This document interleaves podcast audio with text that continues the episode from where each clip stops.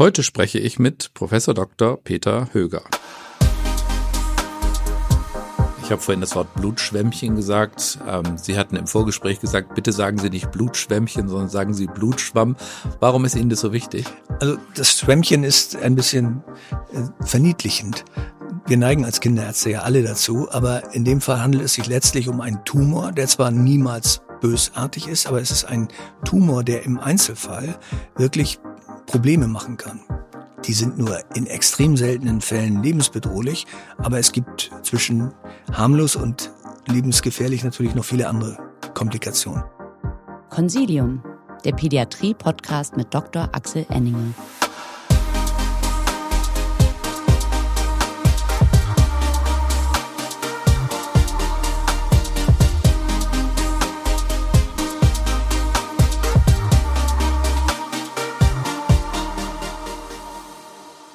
Herzlich willkommen zu einer neuen Folge von Consilium, dem Pädiatrie-Podcast. Mein Gesprächspartner heute ist Professor Dr. Peter Höger. Er ist Kinder- und Jugendarzt und Dermatologe und damit eine eher seltene Spezies. Und er leitet die Kinderabteilung im Kinderkrankenhaus in Wilhelmsstift in Hamburg und auch die Abteilung für Dermatologie am Kinderkrankenhaus Wilhelmsstift. Herzlich willkommen, Herr Höger. Ja, guten Abend. Wir wollen heute reden über Hämangiome, über Blutschwämme und wollen darüber reden, was man tun sollte, was man vielleicht nicht tun sollte und ähm, wie es überhaupt dazu kommt. Denn eigentlich ist es ja ein häufiges Thema. Wie häufig ist denn das Thema? Etwa vier bis fünf Prozent aller Säuglinge haben einen Blutschwamm. Mädchen interessanterweise 2,9 mal häufiger als Jungs. Und je unreifer ein Kind, umso häufiger treten Blutschwämme auf. Bei Frühgeborenen bis zu 30 Prozent der Fälle, je nach Unreife. Okay, also in der Tat ein, ein wirklich äh, relevantes Thema. Starten wir einfach mal mit einem, mit einem fiktiven Fallbeispiel. Da kommen im Alter von drei Wochen, sagen wir mal, beide Omas zu Besuch und wollen das ähm, Neugeborene angucken und äh, sie entdecken ein äh, rötliche, bisschen erhabene Schwellung auf der Stirn und sagen gleich, oh, ein Blutschwamm, sagen beide Omas. Die eine Oma sagt, das macht nix, ist nicht so schlimm, geht schon wieder weg. Und die andere Oma sagt, uh, da müsst ihr aber ganz schnell und äh, was tun, weil da muss man aktiv werden und die Mutter ist äh, verunsichert, wie häufig, wenn man Ratschläge von Mutter, Schrägstrich Schwiegermutter bekommt und wenn die dann auch nicht gleichlautend sind, wird es schwierig. Erstes Kind. Blutschwämmchen auf der Stirn. Ja, beide haben ein bisschen recht. Man okay. muss in der Tat nicht jeden Blutschwamm behandeln, aber diejenigen, die man behandelt, äh, die sollte man behandeln. Das heißt, die eine Oma, die sagte, die, das wird schon weggehen, hat recht, weil in über 99 Prozent Blutschwämme im zweiten Lebensjahr beginnen, sich von alleine zurückzubilden. Aber wenn so ein Blutschwamm mitten im Gesicht liegt oder sitzt, ähm, dann ist eher eine Behandlungsindikation gegeben, auch wenn er sich nach einem Jahr beginnt zurückzubilden. Okay. Ähm, ich habe vorhin das Wort Blutschwämmchen gesagt. Ähm, Sie hatten im Vorgespräch gesagt, bitte sagen Sie nicht Blutschwämmchen, sondern sagen Sie Blutschwamm. Warum ist Ihnen das so wichtig? Also das Schwämmchen ist ein bisschen äh, verniedlichend. Wir neigen als Kinderärzte ja alle dazu, aber in dem Fall handelt es sich letztlich um einen Tumor, der zwar niemals bösartig ist, aber es ist ein Tumor, der im Einzelfall wirklich Probleme machen kann. Die sind nur in extrem seltenen Fällen lebensbedrohlich, aber es gibt zwischen harmlos und lebensgefährlich natürlich noch viele andere Komplikationen. So kann ein Blutschwamm, der in der Nähe des Auges lokalisiert ist, und zwar am meisten dann, wenn er auf dem Oberlid sitzt und ein dicken Wachstum zeigt, dazu führen, dass dieses Kind, auch wenn er sich später zurückbildet, der Blutschwamm, lebenslang amblyop bleibt. Das heißt, nicht scharf sehen lernt mit dem betroffenen Auge, weil in der Zeit des Sehenlernens äh, sein Sehfeld eingeschränkt war. Es gibt extrem schmerzhafte ulzerierende Blutschwämme, die einer komplexen Behandlung bedürfen. Und es gibt auch obstruierend wachsende Blutschwämme in den Luftwegen und andernorts, die wirklich ernste Probleme machen können. Daher nicht Schwämmchen, sondern Schwamm. okay, ich äh, versuche mir Mühe zu geben, wenn ich es jetzt doch nochmal sagen sollte, bitte ich das zu entschuldigen. Warum kriege ich denn ein Hämangiom? Weil sie weiblichen Geschlechts sind, würde man zum einen sagen, wegen dieses Risikofaktors. Natürlich kriegen sie den auch Jungen. Und es ist ungeklärt, warum Mädchen so deutlich viel häufiger in allen Ländern der Welt übrigens Blutschwämme bekommen. Das ist unklar. Natürlich vermutet man irgendwelche hormonellen Faktoren, aber das ist rein spekulativ. Der Faktor mit den Frühgeborenen ist wichtig. Und es gibt eine Sonderform der Blutschwämme, die uns gelehrt hat, was noch wichtig ist. Der gemeinsame Nenner ist Hypoxie. Eine fokale Hypoxie induziert ein bestimmten Faktor, HIF, Hypoxia Induced Factor, der eine vaskuläre Proliferation macht. Das kann man bei allen möglichen Erkrankungen am, an der Netzhaut zum Beispiel sehen, bei Diabetes und anderen Faktoren. Man kann es als äh, zunächst mal sinnvollen Gegenmechanismus äh, interpretieren des Körpers, sich vor der Unterversorgung mit Sauerstoff durch vermehrte Bildung von Straßen, Blutwegen zu retten, indem man dann Sauerstoffträger dort leichter hinbringen kann. Also VEGF ist der Vascular Endothelial Growth Factor, der vermehrt induziert wird durch HIF. Und dieser Weg ist bekannt. Aber und, viele andere leider noch nicht. Okay, und das ist der Grund, warum man unterstellt, dass Frühgeborene ja. häufiger hypoxische Episoden so haben und damit. Ja. Aber das ist, das ist, sagen wir mal so, eine globale Annahme die ja im Einzelfall, heute muss man ja als Frühgeborenes, wenn man gut versorgt wird und jetzt nicht viele Komplikationen mitbringt, nicht eine Hypoxie haben.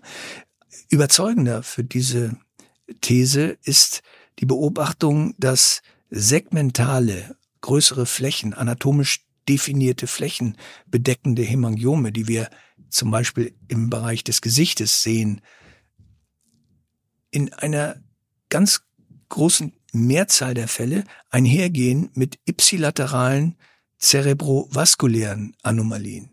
Und das gleiche ist der Fall bei großen segmentalen Hämangiomen im Bereich der Extremitäten. Dort gibt es einen Zusammenhang zwischen der Lokalisation und dem Verlauf embryonaler, mutmaßlich persistierender Gefäße. Also scheint dort über diesen Zusammenhang einer unter Umständen verminderten Blutversorgung in der Embryonalzeit einzelner definierter Regionen durch Persistenz und sekundär funktionelle Unterversorgung mit Blut äh, von embryonalen Gefäßen oder durch primären Verschluss oder Nichtanlage von Gefäßen, denn das ist es, was wir bei diesen zerebrovaskulären Anomalien finden. Das scheint ein Triggerfaktor zu sein für die Manifestation von Blutschwämmen. Hypoxie. Man, das können wir nur im Einzelfall nicht nachweisen. Wenn jetzt ein Kind mit einem Hämangiom im Bereich des, der Abdominalwand kommt, können wir nicht in irgendeiner Weise nachweisen, dass wahrscheinlich dort mal fokal eine Hypoxie bestanden hat. Und das heißt, wenn man das ähm, extrapoliert, sind SGA-Kinder auch Risikokinder? Ja. Auch aufgrund dieser, ja, genau. dieser Versorgungsgeschichte. Es ist nach wie vor nicht bekannt, welche vielleicht genetische Konstellation die Entstehung von Hämangiomen begünstigt. Man vermutet so etwas bei den segmentalen Hämangiomen, die eine ganz besondere Unterform der Blutschwämme darstellen, weil die eben genannten Gesichtshämangiome, die segmentalen, auch einhergehen können mit extrakraniellen Anomalien wie Sternalhypoplasie, Coactatio, Aorte, anderen äh, Vizien. Man vermutet ein genetische, eine genetische Disposition, ist aber nicht bekannt, welche trotz wirklich in, äh, intensiver Bemühungen. Noch kann man heute wirklich definitiv erklären, warum Propranolol wirkt. Dass es wirkt, war ein Zufallsbefund. Und niemand zweifelt daran, dass es wirkt. Aber auch hier ist der Mechanismus noch nicht ausreichend bekannt. Okay, aber das heißt, da, da ist irgendwas, was ich nicht weiß. Quasi, da wird sozusagen ein Schalter umgelegt und dann passiert was. Wie, wie entsteht dann ja. das Hämangiom? Was dann passiert und zum Beispiel auch in Labormodellen durch diese HIF Expression gefolgt von der Glut-1-Expression, die den Zuckertransport in die Endothelzelle fördert, um ihr zu erleichtern, zu proliferieren. Wenn dann das Signal, das ich schon nannte, VEGF kommt, dann fängt die Endothelzelle an zu proliferieren. Deswegen ist der Ausdruck Blutschwamm gar nicht schlecht. Viele Eltern denken, dass dieses blutgefüllte Ex etwas, was da an der Hautoberfläche zu sehen ist, äh, zu betrachten ist wie ein mit Blut gefüllter Luftballon, der jederzeit reißen kann. Und das ist einer der Ängste, die man den Eltern gleich nehmen kann. Und das demonstriere ich den Eltern häufig, dadurch, dass ich ein Glasspatel sanft, aber beständig auf diesen Tumor drücke und den dadurch ausdrücken kann, ohne dass er platzt. Das tut dem Kind nicht weh, wenn ich das zeige. Aber es beruhigt die Eltern, die teilweise Angst haben, das, das überhaupt nur zu berühren oder dann Angst haben, dass das Kind dort anfassen kann und es führt zur Ruptur mit einer furchtbaren Blutung. Das ist nicht so. Also Hemangiome tun einiges nicht. Sie entarten nicht. Sie wachsen nicht nach innen über die Subcutis hinaus, wenn sie in der Haut lokalisiert sind. Und sie platzen nicht. Das sage ich den Eltern immer. Das heißt aber nicht, dass nicht auch Blutschwämme in inneren Organen vorkommen können.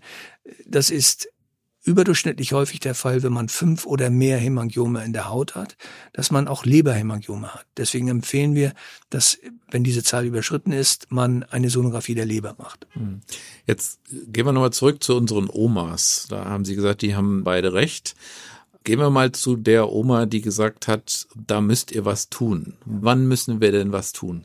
Wenn man mit drei Wochen sicher ist, dass es ein Blutschwamm ist und kein Feuermal, und es ist am Anfang ganz schwer zu entscheiden, häufig, ähm, dann ist die Lokalisation Stirn zumindest eine, die wir weiter beobachten würden, weil sich eine Behandlungsindikation ergeben kann. Zwar liegt hier keine Obstruktion vor, aber das, was wir kosmetische Entstellung nennen, bei allen zentrofazialen Hämangiomen, auch außerhalb des unmittelbaren Augenbereiches, sind wir eher großzügig zu behandeln. Das trifft zum Beispiel auch für Lippenhemangiome und auf Hemangiome der Nase, die zwar seltener obstruieren, aber häufig sehr lange persistieren und eine Verformung der Nase oder Lippe nach sich ziehen, sodass dann nach Rückbildung des Blutschwamms überdehnte Haut eine bleibende Entstellung dieses Gesichtsteils mit sich bringt. Man kann grob unterscheiden drei Arten von Hämangiom, was die Behandlungsindikation betrifft. Es gibt solche, die muss man behandeln. Und es gibt solche, die darf man auf keinen Fall behandeln. Letztere sind 85 Prozent. Viele Eltern verlangen geradezu danach, dass man einen Blutschwamm behandelt, wenn er auf dem Bauch lokalisiert ist, weil er sie beunruhigt. Aber das ist keine Indikation für eine Therapie und auch keine äh, Indikation für die Propranololbehandlung. Die, die unbedingt behandelt werden müssen, sind die, die obstruieren schon wirken. Ich habe Kinder bei Erstverstellung gesehen mit einem schon nicht mehr zu öffnenden Lid. Hier ist schon damit zu rechnen, wenn das auch nur eine Woche oder zwei angehalten hat, dass es eine Einschränkung des Visus geben wird. Aber wenn wir dann rechtzeitig handeln und behandeln, dann haben wir gute Chancen später mit Hilfe einer Sehschule, wo die Sichtigkeit der jeweiligen Augen durch Abdeckung der anderen Seite äh, gefördert wird, haben wir eine gute Chance, dass wir das einigermaßen kompensieren können. Aber können wir das mal kurz festhalten? Also ein Hämangiom, auch wenn es ein kleines ist, an einem Lid ist ein Problem. Ist ein Problem. Es ist aber dann eine unmittelbare Behandlungsindikation, wenn eine Obstruktion droht. Wenn die Lidöffnung asymmetrisch ist und das betreffende Lid schon kleiner als die Gegenseite, dann ist eine Indikation gegeben. Ich kenne aber auch Blutschwämme, die auf dem Oberlid lokalisiert waren, klein waren, keine Lidspaltdifferenz äh, mit sich brachten und die so blieben. Die minimal wuchsen und die habe ich durch engmaschige Beobachtung letztlich davor in Anführungsstrichen gerettet, dass sie Propanolol bekamen. Das heißt, Geduld ist wichtig und Dokumentation. Okay, aber das ist ja auch noch ein guter Punkt. Tatsächlich sozusagen die Frage ist, ist da eine Dynamik drin? Und im heutigen Handy-Zeitalter ist es wahrscheinlich bei denen kein Fehler. Ich mache einfach jede Woche ein Bild. Oder? So ist es. Und das kann man den, dann in diesem Fall den Ärzten schicken, die dann sagen können, jetzt muss aber in die Praxis kommen oder wenn die Bilder entsprechend gut sind, scharf und genau das zeigen, was sie zeigen sollen, nämlich wie weit ist eine Lidöffnung eingeschränkt, dann ist das ein absolut angebrauchtes Mittel, die Zeit äh, zu überbrücken, bis dann vielleicht das Hämangiom aus dem gefährlichen Alter, in dem es schnell wächst, heraus ist. Da gibt es ein paar Zahlenangaben, was die Dynamik des Wachstums bedeutet. Können wir nochmal bei den Lokalisationen bleiben? Also Augenlid habe ich verstanden. Ähm, andere Lokalisationen, wo Sie sagen, hey, passt auf, Leute. Nase und Lippe sind welche, die ich beobachten würde und generell alle, die im sichtbaren Gesichtsbereich sind. Mich beunruhigt keines, das im Bereich der später behaarten Haut, am Anfang sind ja noch kaum Haare da, auf der Kopfhaut lokalisiert ist. Das ist in aller Regel keine Behandlungsindikation, aber der sichtbare Bereich. Und dann gibt es noch zusätzlich die Indikation der unmittelbaren Brustregion beim Mädchen. Auch das wäre eine relative Indikation, wenn der Blutschwamm deutlich wächst, eine Behandlung durchzuführen. Also sprich Mamille. Mamillenregion, genau. Mhm. Oder ein deutliches Subkutanes in dem Bereich wäre beim Jungen kein Problem. Das könnte man ruhig aussitzen. Bei Mädchen würden wir das zumindest anbieten. Obligat Behandlung bei Augenbeteiligung in dem Sinne wie eben besprochen. Bei ulzerierten Hämangiomen, wo auch immer sie lokalisiert sind, überdurchschnittlich häufig tritt die Ulzeration in den Hautfaltenregionen auf, also im Windelbereich, auch axillär manchmal.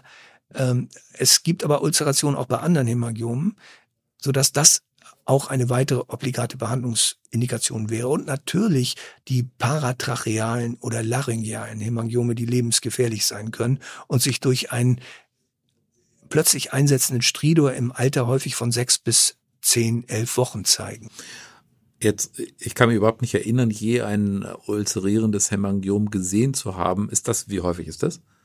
Also wir haben, das ist eine typische Komplikation und die landen dann einfach woanders. Die landen mhm. beim Kinderchirurgen mhm. oder beim Hautarzt. Deswegen haben sie sie nicht gesehen. Aber mhm. das ist, wie häufig ist das äh, von den komplizierten Hämangiomen? Das sind etwa 15 Prozent aller Hämangiome, kompliziert gleich behandlungsbedürftig.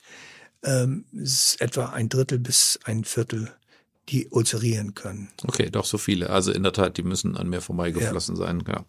Okay, aber das heißt, unsere Systematik ähm, bei den Hämangiomen lautet kompliziert, unkompliziert. Und kompliziert bedeutet Behandlungsindikation. Kompliziert bedeutet erst einmal gucken und unter Umständen gleich behandeln. Die komplizierten sind die an den Problemregionen, von deren weiteren Entwicklungen man sich davon überzeugen muss, wenn sie am Anfang klein sind. Wenn das Kind gleich mit einer Lidspaltendifferenz kommt, ist sofort eine Behandlungsindikation gegeben. Ebenso beim ulzerierten aber bei dem vorhin schon genannten kleinen Hämangiom auf dem Oberlid oder auf der Nase oder auf der Lippe oder daneben können wir auch erst nochmal zuwarten und das individuelle Wachstumsverhalten abwarten. Und da hilft uns das Handy wirklich sehr.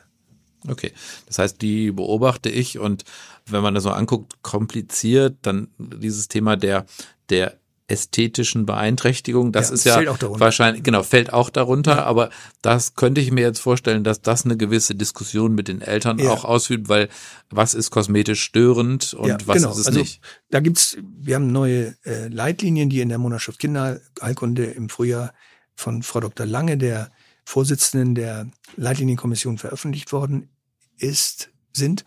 Ähm, da ist es so definiert, dass die, die im kosmetisch störenden Bereich sind, aber nicht obstruierend sind, mit den Eltern zu diskutieren sind. Wir würden da wirklich die Entscheidung der Eltern abwarten.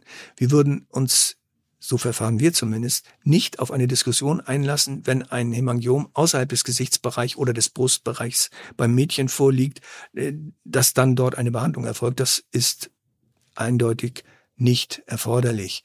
Ähm, bei den Hämangiomen, die schon eine Obstruktion zeigen, ist es wiederum eine obligate, sofortige Behandlungsindikation. Okay. Und bei den Ulzerierten. Okay, dann bleiben wir jetzt mal bei den unkomplizierten und gehen wieder zurück zu Oma 1. Also die unkomplizierten ähm, entwickeln sich üblicherweise wie?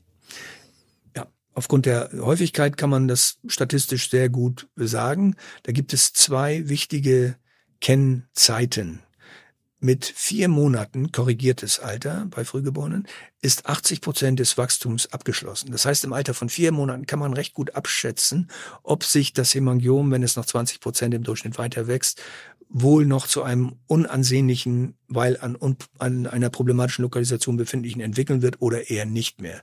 Die Hemangiome wachsen dann noch weiter, etwa wie gesagt 20 Volumenprozent, bis zum Ende des ersten Lebensjahres und dann beginnen sie sich zurückzubilden. Und das wird häufig von den Eltern missinterpretiert als mit einem Jahr ist es ja weg. Mit einem Jahr hört es auf zu wachsen und bildet sich dann zurück. Und die Rückbildung ist je nach Endgröße ein Vorgang, der sich über zwei bis acht Jahre erstrecken kann. Bei großen Blutschwämmen kann es acht Jahre dauern, in denen sich noch etwas tut. Histologisch wird interessanterweise die Hämangiom-Stammzelle schrittweise umgebaut, ein und dieselbe Zelle, in eine in einen Adipozyten, was sich mit dem klinischen Eindruck deckt, dass der Blutschwamm bei einem Vierjährigen sich anfühlt wie ein Lipom. Vier Jahre ist ein Stichwort. Am vierten Geburtstag ist 80 Prozent der Rückbildung abgeschlossen. Auch dann kann man wieder extrapolieren und sagen, was ich jetzt noch sehe, ist nicht der Endzustand, aber 80 Prozent von dem. 20 wird noch gehen, werde ich wohl, wenn ich in die Schule komme, deswegen ist vier Jahre so wichtig, zwei Jahre später äh, dadurch ein kosmetisches Problem haben oder nicht. Äh, zum Beispiel kann ein relativ großer Blutschwamm, wenn, auch wenn er sich wunderbar zurückbildet und zu Fettgewebe umgewandelt wird, die Haut so überdehnt haben, dass überschüssige Haut im Sinne einer Cutis laxa in einer Region äh, bleibt. Und hier gilt es dann zu überlegen, ob man dann tätig wird. Was könnte man machen? Man kann dann diskutieren. Und häufig warten wir noch mal ein Jahr ab ob man eine Exzision dieses Bereiches vornimmt oder wenn im Vordergrund steht, dass so persistierende Kapillaren das Ganze unansehnlich machen, ob man dann und übrigens nur dann eine Behandlung mit dem gepulsten Farbstofflaser durchführen würde. Okay, aber nur nochmal, um es festzuhalten, wir haben hier eine Regel, die lautet, mit vier Monaten ist 80 Prozent des Wachstums abgeschlossen und mit vier Jahren ist 80 Prozent der Rückbildung abgeschlossen. Korrekt, das ja. kann man sich ja gut merken. Genau. Und damit kann man ja Eltern auch gut, gut gegenübertreten. Und das wiederum spricht ja tatsächlich dafür, dass es ähm, spontan rückläufig ist, aber in der Tat auch da erinnere ich mich an das ein oder andere Kind, wo man tatsächlich dann so die Region noch sieht und es fühlt sich so ein bisschen weich, so ein bisschen teigig an und äh, ja. das mit dem Adipozyten war mir nicht klar, aber finde ich, wenn man an die Tastbefunde denkt, unmittelbar einleuchtend. Ja, ja. Das äh, passt ja ganz gut. Okay, also das sind sozusagen die, die unkomplizierten und dann haben wir jetzt die komplizierten. Da haben wir gesagt, da gibt's ganz scharfe Kriterien. Es gibt auch äh, dieses Thema der, der kosmetisch Störenden. Beeinträchtigung, trotzdem Eingruppierung als kompliziertes ähm, Hämangiom. Und dann stelle ich noch fest, da gibt's eine Dynamik. Und dann muss ich behandeln, oder? Ja. Okay, wie mache ich denn das? Mittel der Wahl ist, wenn eine Behandlungsindikation gegeben ist, die orale Behandlung mit Propranolol. Das ist ein Beta-Blocker, ein nicht selektiver, und ein Lipophiler. Das ist sehr wichtig. Es ist der einzige Beta-Blocker, der für diese Indikation zugelassen ist. Es gibt auch Nicht-Lipophile, die auch wirksam sind bei Hämangiom, aber nicht zugelassen sind. Und das ist wegen der Nebenwirkungen, auf die ich gleich noch komme, äh, von Relevanz. Propranolol wird in einer Dosis von 1 Milligramm pro Kilogramm Körpergewicht begonnen, die Therapie, wirkt aber nicht in dieser äh, Konzentration auf lange Sicht, sondern man sollte die Dosis nach einer Woche auf zwei Milligramm pro Kilogramm Körpergewicht und Tag erhöhen und diese Dosis alle vier Wochen an das Gewicht des Kindes adaptiert anpassen. Die Therapie ist zumindest nach dem vollendeten zweiten Lebensmonat in zwei Einzeldosen möglich. Wichtig ist, dass man diese Gabe strikt postprandial verabreicht, weil eine der Nebenwirkungen dieses Beta-Blockers ist, dass es die Freisetzung von Glucose aus Glykogen blockiert, gleichzeitig aber alle vegetativen Symptome, die für eine Hypoglykämie sprechen, aufgrund der Eigenschaft des Beta-Blockers abblocken, sodass diese Kinder eine schwere Hypoglykämie aus dem Nichts bekommen, ohne Vorzeichen. Und da okay, sind einige und, Fälle beschrieben. Und die erkenne ich nicht. Und die erkenne ich nicht. Kennen sie nicht. Okay. Ja. Das heißt eindeutig nach dem Essen. Ja, und um den Preis, dass man an einzelnen Tagen, wo das Kind nicht essen will, ein Säugling, der nicht essen will, ist eh ein Grund, ihn dem Kinderarzt zu zeigen, dass Propranolol nicht gibt. Wenn man das übrigens dann macht, dann sieht man innerhalb von Tagen, dass der Blutspann wieder anfängt zu wachsen. Ein anderer Grund für eine Pause wäre die obstruktive Bronchitis. Äh, zum einen, weil Beta-Blocker bekanntermaßen ja als Nebenwirkung bei Asthma äh, gefürchtet sind diesbezüglich negativen Effekt haben können, aber vor allen Dingen deshalb, weil wenn wir mit einem Beta-Mimetikum inhalieren, wir durch Propranolol die Wirkung des Beta-Mimetikums blockieren und das Beta-Mimetikum wiederum den Beta-Blocker blockiert. Daher ist eine Therapiepause während der Inhalationstherapie obligat. Okay, tatsächlich guter Punkt. Eigentlich total einleuchtend. Ich gebe einen Beta-Blocker und ich will aber brauchen Beta-Mimetikum üblicherweise im Herbst. Ähm, sicher einleuchtend, möglicherweise aber schon so, dass man das einfach im Eifer des Gefechtes vergisst, dass man ein Kind mit der obstruktiven Bronchitis hat und irgendwie da auch noch eine ähm, Behandlung eines Hämangiomes läuft. Ja. Sicher nochmal ein guter, guter Memo-Punkt. Kann ich denn einfach so einen Beta-Blocker geben? Also ich, nee, da, ich werde, wie, gebe einen Beta-Blocker und da geht mein Blutdruck rauscht in den Keller ja. und ich werde Pradikat und das wollen wir alles nicht. Genau. Also was mache ich vorher Darüber oder mache ich nichts vorher? Darüber ist wirklich sehr lange, sehr intensiv unter Einbeziehung der Kinderkardiologen diskutiert worden. Die Dosis, die wir für Propranolol brauchen, ist erfreulicherweise äh, ein Drittel bis ein Viertel so hoch wie die, die der Kinderkardiologe braucht, wenn er Beta-Blocker einsetzt bei einer Kardiomyopathie oder bei dem seltenen Fall, Fall eines Bluthochdrucks des Kindes. Das heißt, äh, wir sind schon mal vorab nicht in einem Blutdruck gefährlichen Bereich. Und weil das so ist und weil Langzeituntersuchungen gezeigt haben, dass der Blutdruck im Durchschnitt um 4 mm Hg sinkt unter der Beta-Blocker-Behandlung in dieser Dosis und die Herzfrequenz übrigens im gleichen Maße um vier Schläge pro Minute, hat man sich geeinigt, dass man außer bei Frühgeborenen die man mit einer gewissen Wahrscheinlichkeit halt auch behandeln muss, außer bei Frühgeborenen oder Kindern mit kardialen Risikofaktoren, zusätzlich ein Vitium etc., nicht Blutdruck monitoren muss. Nicht einmal vor Behandlungsbeginn. Das Einzige, was wir vor Behandlungsbeginn brauchen bei einem nicht frühgeborenen, nicht herzkranken Kind, ist ein EKG, weil es ganz selten einmal angeborene Rhythmusstörungen gibt, die wir nur mit dem EKG nachweisen können und die bei einer Substanz, die die AV-Überleitung blockieren kann, kontraindiziert werden. Das wäre eine Kontraindikation für Propranolol, äh, eine Herzrhythmusstörung. Und zwar äh, eine potenziell bradikate Herzrhythmusstörung, also eine AV-Überleitungsstörung. Okay. Deswegen das EKG als einzige Voruntersuchung. Okay, das heißt, ich brauche keine Blutdruckmessung vorher, ich brauche auch in den ersten Tagen keine entsprechende Blutdrucküberwachung. Nein. Wir empfehlen das äh, idealerweise man die Herzfrequenz des Kindes anderthalb Stunden nach der ersten Einnahme monitort, um auszuschließen, dass also neben dem EKG das vorher laufen muss, dass es überstark reagiert und das gleiche nach der Dosiserhöhung auf zwei Milligramm dann nochmal macht. Aber keineswegs jedes Mal, wenn wir dann einmal im Monat die Dosis anpassen weil sie sagen, wir spielen in völlig anderen Dosisregionen ja, als der Kardiologe. So ist es. Okay, ähm, tatsächlich ja auch ein, auch ein wichtiger Punkt. Das ist eine publizierte Übereinkunft auch und da gibt es wirklich Dokumente, die belegen, dass es nicht nötig ist, den Blutdruck zu messen, was ja sehr aufwendig ist beim Frühgeborenen oder mhm. beim Säugling, Entschuldigung. Bevor es gleich spannend weitergeht, haben wir tolle Neuigkeiten für Sie. Die Podcast-Folge Nummer 5 zum Thema Psoriasis mit Herrn Professor Höger ist jetzt von der Ärztekammer CME zertifiziert worden. Darauf sind wir sehr stolz, denn damit ist es der erste pädiatrische Podcast, der CME zertifiziert wurde. Melden Sie sich ganz einfach auf www.infectofarm.com im CME-Portal an, beantworten Sie die Fragen zur Folge und erhalten Sie einen CME-Punkt. Außerdem möchten wir Sie auf unser 46. Consilium Live am 27. und 28. Mai 2022 in München aufmerksam machen.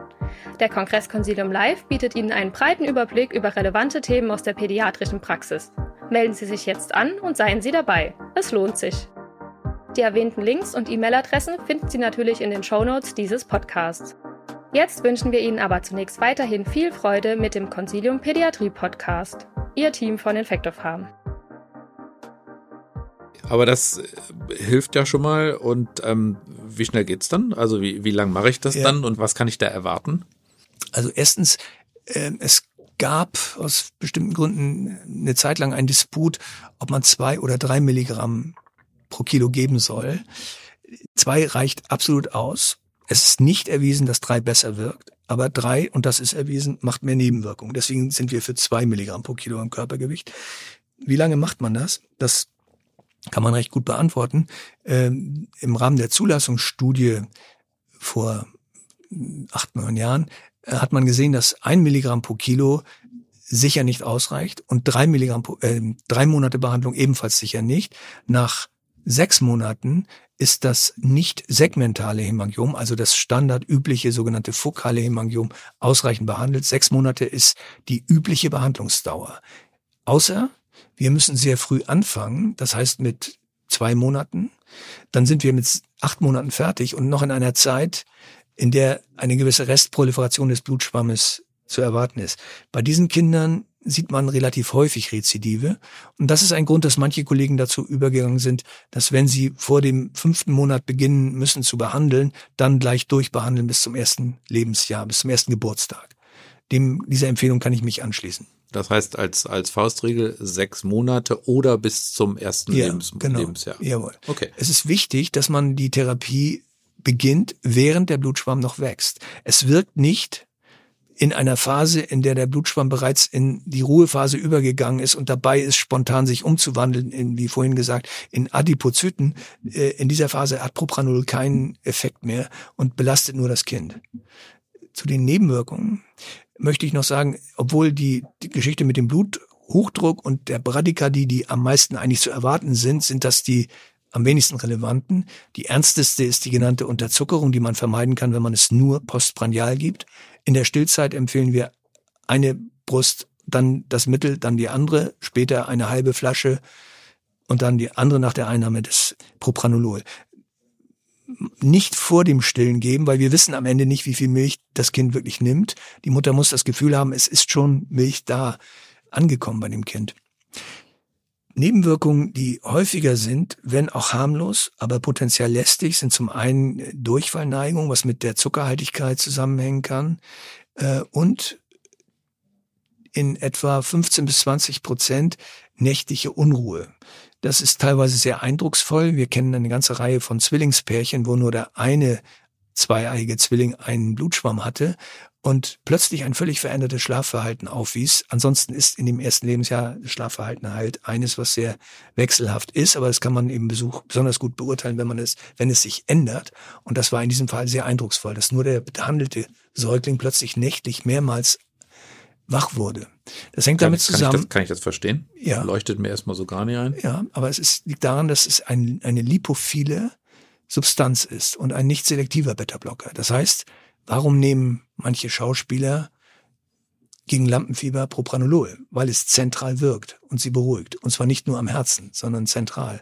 Warum wird Propranolol zur Behandlung der posttraumatischen Belastungsstörung von Psychiatern eingesetzt? Weil es eine lipophile Substanz ist, die auch im Gehirn wirkt. Das ist die Erklärung. Okay, und das ich, ist der Grund. Ich bekenne, habe ich noch nie gehört, das, aber es das ist der Grund, spannend, ja. warum wir eigentlich froher wären, wenn andere Beta-Blocker zugelassen wären, von denen wir aus experimentellen Studien wissen, dass sie auch gegen Blutschwämme wirken. Aber da hat die patenthaltende Firma die Hand drauf. Es werden keine anderen zugelassen, solange bis das Patent abgelaufen ist. Und dann wird es wahrscheinlich leichter werden, Metoprolol oder andere zu geben die wirken. Also um die Frage, die wird oft gestellt, ja, dazu gibt es Dokumente, Publikationen, die zeigen, dass sie auch wirken, aber ich setze die nie ein, weil sie nicht zugelassen sind. Und das ist ein kardiotropes Medikament, da würde ich jetzt nicht irgendwelche Experimente machen. Das bezieht sich übrigens auch auf die Lokaltherapie mit Beta-Blockern, die auch viele ausprobiert haben, die nicht zugelassen ist. Es gibt eine Reihe wundersamer Rezepturen mit Propranolol, nicht standardisiert und immer wieder erlebt man, dass Hämangiome mit Propranolol-Creme behandelt werden. Es ist nicht gesichert, dass diese Creme besser wirkt als die Spontanregression, die eben bei 99 Prozent aller Blutschwämme eintrifft. Was aber eine Gefahr ist, zumindest eine theoretische, ist, äh, dass durch einen hypervaskularisierten Tumor Propranolol auch transkutan aufgenommen werden kann, ohne dann den First-Pass-Effekt über die Leber zu erleben. Das heißt, wir geben dann Beta-Blocker direkt ins Blut, ohne uns dessen bewusst zu sein. Das mag bei Propranolol ein kleines Problem sein. Es ist bei Timolol, das wir als Augentropfen kennen und das auch zugelassen ist für die Behandlung des kindlichen Hämangioms und das deshalb häufig topisch eingesetzt wird, ein echtes Problem. Hier gibt es wirklich Berichte über Bradykardien bei äh, Kindern, bei denen man es topisch eingesetzt hat. Timolol ist zehnmal so wirksam wie Propranolol. Und von daher ist das von Relevanz. Und ich das heißt tatsächlich sozusagen Finger weg von topischer. Ja. Oder, oder, zu, oder zu man muss sich dessen bewusst sein. Okay. Und äh, es ist komplett off-label. Es gibt keinen Zweifel, dass es bei ganz flachen Hämangiomen eine gewisse Wirkung haben kann. Das Timolol. Bei Propranolol bin ich mir nicht sicher. Aber es kann resorbiert werden. Und da gibt es tatsächlich Fallberichte in der Literatur. Und äh, es gibt ja auch in der Medizin gute und schlechte Journals und letztlich kriegt man jeden Mist publiziert. Es gibt eine ganze Reihe von Timolol-Fallberichten oder Fallserien, wo drin steht, wir haben niemals beobachtet, dass einer niedrigen Blutdruck hatte oder Bradikat wurde, aber im Kleingedruckten steht dann, es wurde auch niemals systematisch der Blutdruck gemessen. Okay. Insofern glaube ich das gerne, dass die das nicht gemessen haben. Daher bin ich sehr zurückhaltend und das spiegeln auch die Leitlinien, die aktualisiert vorliegen, wieder, dass vor der topischen Anwendung sich man viele Gedanken machen sollte. Okay. Jetzt hatten Sie vorhin im Rahmen der Propranolol-Therapie gesagt, was wir an apparativer Diagnostik nicht brauchen. Gibt es denn Situationen, wo wir bei Patienten mit Hämangiomen andere apparative Diagnostik brauchen? Ja. Bei wem brauchen wir einen Schall? Bei wem brauchen wir andere Diagnostik? Ja. Worauf also, muss ich da achten? Ich möchte ausdrücklich sagen, von dieser Nichterfordernis habe ich eindeutig Frühgeborene ausgenommen. Wir haben Situationen, wo wir sechs Wochen alte Kinder, äh, ehemalige Frühgeborene stationär äh, mit Propranol behandeln müssen bei Frühgeborenen in den ersten Monaten korrigiert, bis sie zweieinhalb, drei Monate korrigierten Alters haben, würde ich eine stationäre Einleitung empfehlen unter Monitorkontrolle, weil diese Kinder mit dem Blutdruck wirklich abseilen können bei dieser Dosis. Deswegen alles, das gilt für die reifen Kinder nach dieser Altersgrenze. Was man sonst braucht, ist bei Multi fokalen Hemangiomen, wie sie heute heißen. Früher hat man Hemangiomatose gesagt. Bei multifokalen Hemangiomen definiert als fünf oder mehr Hemangiome. Mein Rekord liegt bei 106 braucht man eine Ultrasonographie, eine Ultraschall der Leber, weil es überdurchschnittlich häufig äh, dann zu einer Leberbeteiligung kommt. Die meisten Leberhemangiome verhalten sich so wie die intrakutanen, das heißt, auch die bilden sich von alleine zurück. Man muss aber wissen, wie viele es in der Leber sind. Und da gibt es einmal die sozusagen fokalen Hemangiome der Leber, häufig auch ein Zufallsbefund, die können auch ohne äh, kutane Hemangiome auftreten, die haben keine funktionelle Belastung und bedürfen keiner Behandlung per se. Dann gibt es aber die, die Milliarde Durchsetzung des Lebergewebes durch Hemangiome und hier besteht ein dringender Behandlungsbedarf. Und es gibt noch eine andere Komplikation bei multifokalen Hemangiomen und das ist vielleicht überraschenderweise eine sekundäre Hypothyreose. Hemangiomgewebe jeder Art bildet eine Deiodinase. Und die kann dazu führen, dass man sekundär bei entweder sehr großen solitären Hemangiomen oder bei multiplen kleinen sekundär eine Schilddrüseninsuffizienz erleidet, die behandlungsbedürftig ist. Das heißt, man muss bei diesen Kindern mit multiplen Hämangiomen auch eine, eine TSH-Bestimmung veranlassen und sich sicher sein, dass es Hämangiome sind. Es gibt ganz seltene Differentialdiagnosen, eine multifokale Lymphangiomatose heißt die, MLT, die geht mit schweren Gerinnungsanomalien einher. Da gibt es eine Verbrauchskoagulopathie. Die sehen aber etwas anders aus, sind immer obligat und diffus in der Leber. Ähm, und da würde man zumindest die Thrombozyten gerne kennen und die Werte für D-Dimere und Fibrinogen in diesen Sonderfällen. Okay, aber heißt, Hämangiom-Nachweis in der Leber, multifokal, Achtung, Achtung, an einzelner Stelle eher, also Beobachtung und per se keine Behandlungsindikation. Per se nicht. Die Tatsache, dass in der Leber einzelne Hämangiomen sind, ist keine Behandlungsindikation, ja. aber ein Grund, die Schilddrüse zu untersuchen. Okay. Andere Untersuchungen, die wir in Sondersituationen noch brauchen? Ja, bei den Segmentalen des Gesichtes ist obligat eine Untersuchungen wegen der Möglichkeit zerebrovaskulärer Anomalien, zum Beispiel langstreckigen Stenosen äh, von Gefäßen, ein MRT vor Behandlungsbeginn. Es sind einzelne Fälle berichtet von Hirnschlag, Stroke bei äh, so betroffenen Kindern. Daher möchten wir vor Beginn der Behandlung wissen, ob wir so etwas zu erwarten haben, wenn eine langstreckige Stenose vorliegt. Eine Aplasie ist schon embryonal entstanden. Es gibt in der Regel Kollateralkreisläufe. Das ist kein Grund. Wir verfahren bei diesen Kindern aber immer so, dass wir die niedrig, niedriger dosiert einleiten. Diese Kinder mit segmentalen Gesichtshemangiomen werden stationär aufgenommen, bekommen in dem Zusammenhang das MRT und bei denen fangen wir mit 0,5 Milligramm pro Kilo an zu behandeln. Das hat noch andere Gründe, die in der Besonderheit der segmentalen Gesichtshemangiome liegen. Das gilt nicht für segmentale Hemangiome der Extremitäten. Also heißt segmentale Gesichtshämatome, Hämangiome, nicht Hämatome, Hämangiome, ähm, heißt zerebrale Kernspintomographie, aber dann natürlich auch Behandlung bei Menschen, die was davon verstehen. Und ähm, das ist natürlich äh, und, völlig, ja, ja, und äh, man sollte wissen, dass es eben äh, Anomalien der großen Gefäße geben kann atypischer Verlauf, nicht Abgang von äh, Subclavia, Fehlabgang der Subclavia, äh, Aortenbogenanomalien jeder Art, auch eine interessanterweise sekundäre Coactatio Aorte, die nicht kongenital ist, kann eintreten. Dann können die Patienten Augenanomalien haben. Ähm, bei Gesichtshemangiomen spricht man vom FACE-Syndrom, ein Akronym für äh, folgende Phänomene, die vorliegen können, aber nicht müssen. P steht für Veränderung der hinteren Schädelgrube, Posterior Fossa Anomalies, daher auch das MRT. H ist das Hämangiom, A steht für arterielle Anomalien, C für kardiale, E für äh, Augenanomalien, Kolobome zum Beispiel, und S für Sternumanomalien. Wir kennen einige Kinder, die haben äh, Sternumspalten, die sieht man allerdings auch. Daher die entsprechenden Untersuchungen bei solchen Besonderheiten. Wenn ich noch einen Satz sagen darf, es gibt auch segmentale Hämangiome im Lumbosakralbereich. Auch die können assoziiert sein mit Fehlbildung der Harnwege oder des Anus. Entsprechende sonografische Untersuchungen sind an der Lokalisation ebenfalls erforderlich.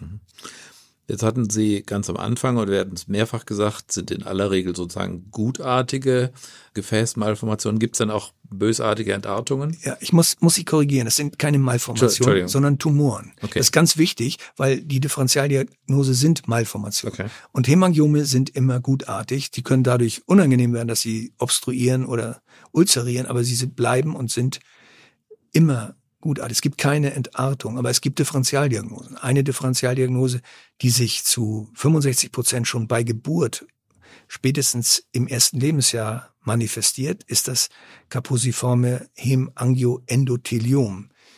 Unterschied zum Hemangiom, es ist bei Geburt in aller Regel oder meistens schon vorhanden. Es ist eine brettharte Induration, anders als dieser prallelastische Tastbefund bei Blutschwämmen. Und diese Induration geht über den sichtbaren vaskulären Bereich hinaus. Und bei diesen Kindern ist proportional zur Größe des Tumors mit einer disseminierten Verbrauchskoagulopathie zu rechnen. Also hier Thrombozyten und Gerinostatus wichtig. Das ist ein semi-maligner Tumor, der lebensgefährlich werden kann und einer Behandlung bei Nichtoperabilität einer äh, zytostatischen Behandlung bedarf. Okay, das heißt, wenn ich bei der U2 schon etwas sehe und ich fasse das an und ich denke, er fühlt sich nicht so richtig typisch genau. an, dann muss ich irgendwie hellhörig ja, werden bei der so U2. Ist es. Und eine Sonographie machen und eine, ein Diffblutbild und eine Gerinnung gegebenenfalls, wenn wir an diese Differentialdiagnose denken. Die häufigste Abgrenzungsnotwendigkeit ergibt sich allerdings von vaskulären Malformationen, sprich angeborenen Erweiterungen der Kapillaren beim Nevus flammeus oder bei venösen Anomalien, die können aussehen zunächst wie ein Blutschwamm, haben aber ein anderes Wachstumsverhalten. Im Unterschied zum Blutschwamm sind sie im Prinzip in voller Ausbildung bei Geburt da und wachsen mit dem Kind mit, aber haben kein eigendynamisches Wachstum. Ähm, und das ist für alle schwierig, am Anfang das zu sagen. Da wird man nach drei Wochen äh, schlauer sein, wenn man das Kind wieder sieht, als wenn man es bei Geburt schon entscheiden muss. Mir fällt es auch schwer, äh, häufig am ersten oder zweiten oder dritten Lebenstag zu sagen, das ist sicher ein Nebus flammeus und sicher kein segmentales Hemangiom. Das ergibt sich dann in einer absolut ausreichenden Zeit von drei, vier Wochen, dass wir es sicherer sagen können. Bricht einem dann auch da kein Zacken aus der Krone, wenn man sagen kann, ich kann es momentan noch nicht ja, einordnen. Genau. Es gibt ja eine gute Tradition in diesem Podcast und ähm, die Tradition lautet, dass der Gast gegen Ende des Gespräches zwei Dinge loswerden darf, die er positiv äh, unter die Leute bringen möchte, du Nachrichten und äh, zwei Dinge loswerden möchte, äh, über die er entweder genervt ist oder vor denen er warnen möchte, don't Nachrichten. Bei du, das hatten Sie vorhin schon erwähnt, es ist eines der wichtigsten Instrumente in der Entscheidungsfindung, ob man ein Hämangiom behandeln muss oder nicht, wie der Verlauf ist. Deswegen ist do Take a Picture eine Botschaft. Man kann nicht oft genug, und jeder hat so ein Ding, mit seiner Handykamera ein Foto machen, gerade wenn es sich um Blutschwämme an potenziell problematischen Regionen wie im weitesten Sinne in dem Gesicht, wenn es sich um solche Hämangiome handelt, sollten wir Gewehr bei Fuß stehen. Da gibt es eine Regel, wann man diese Verlaufskontrollen machen sollte. Das bedeutet Alter des Kindes in Monaten, ist Abstand der Untersuchung in Wochen. Das heißt, wenn wir ein äh, drei Wochen altes Baby haben, dann sollten wir schon nach einer Woche gucken, was hat sich getan. Wenn das Kind aber schon drei Monate alt ist, dann reicht es, den Abstand der, der Kontrolluntersuchung, zum Beispiel durch ein eingeschicktes Foto, in drei Wochen zu machen. Und da brauchen wir es nicht mehr wöchentlich, weil entsprechend äh, die Gefahr, je älter das Kind wird, dass es doch ein behandlungsbedürftiges Hemangiom wird, größer wird.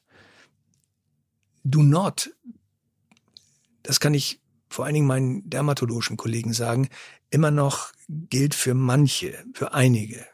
Die Regel, ich habe da ein teures Lasergerät, also nutze ich es. Die Laserbehandlung von infantilen Hämangiom ist absolut out. Komplett. Und immer wieder erscheinen fragwürdige Artikel, die das Gegenteil ähm, mutmaßen lassen. Es ist leider ein bedauernswerter Tatbestand, dass diese Leitlinien, die es nun schon lange gibt und die unverändert seit es Propranolol gibt, sagen, die Lasertherapie ist nur in den extremen Ausnahmefällen indiziert, in denen ein Kind Propranolol nicht verträgt.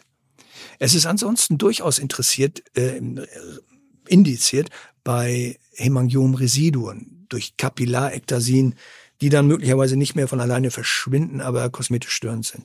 Lasern tut weh. Das darf man nicht vergessen. Es, äh, es zu machen in einem Bereich, wo ein Blutschwamm vorliegt, der ohnehin nicht behandlungsbedürftig ist, ist Kindesmisshandlung. Wenn ein, ein Blutschwamm von alleine zurückgeht an einer unproblematischen Lokalisation, dann muss ich nicht mit Laser diese Rückbildung um ein paar Wochen vielleicht beschleunigen, um den Preis äh, das Kind, äh, dem Kind Schmerz zuzufügen. Im Übrigen reicht meist nicht eine Behandlung. Also Laser ist out.